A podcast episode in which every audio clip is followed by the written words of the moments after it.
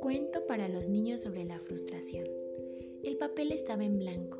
Sabana debía escribir un cuento para su clase de lengua, pero el lápiz no se dejaba agarrar. Este bailaba sobre la mesa junto a las pinturas de colores.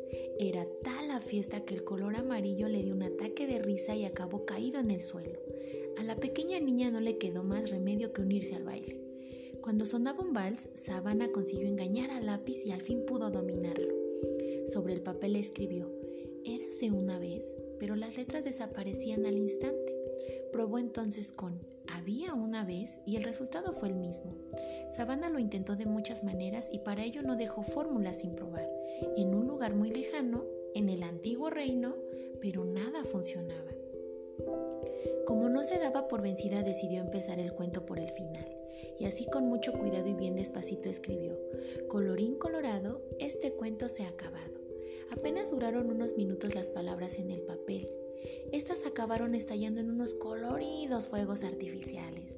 Sabana no estaba consiguiendo escribir su cuento, pero tenía que reconocer que se la estaba pasando muy bien. La mesa de estudio parecía el escenario de un gran espectáculo, así que decidió dejarse llevar y unirse a la fiesta. Jugó con todas las pinturas, cantó con el lápiz e hizo unos vestidos de colores para su muñeca. Al día siguiente, entró a la clase de lengua con la cabeza bien en alto. Aunque no llevaba el cuento escrito como el resto de sus compañeros, no estaba preocupada. Había aprendido que a veces aunque se intentan hacer bien las cosas, estas no salen como las habíamos pensado. Lo importante era haberlo intentado y haber buscado una solución alternativa. Así cuando la profesora le pidió su cuento, Sabana le explicó los problemas que había tenido para escribirlo. Sin embargo, su cuento estaba en su cabeza y acudió a la tradición oral para narrarlo en voz alta para todos sus amigos y su maestra.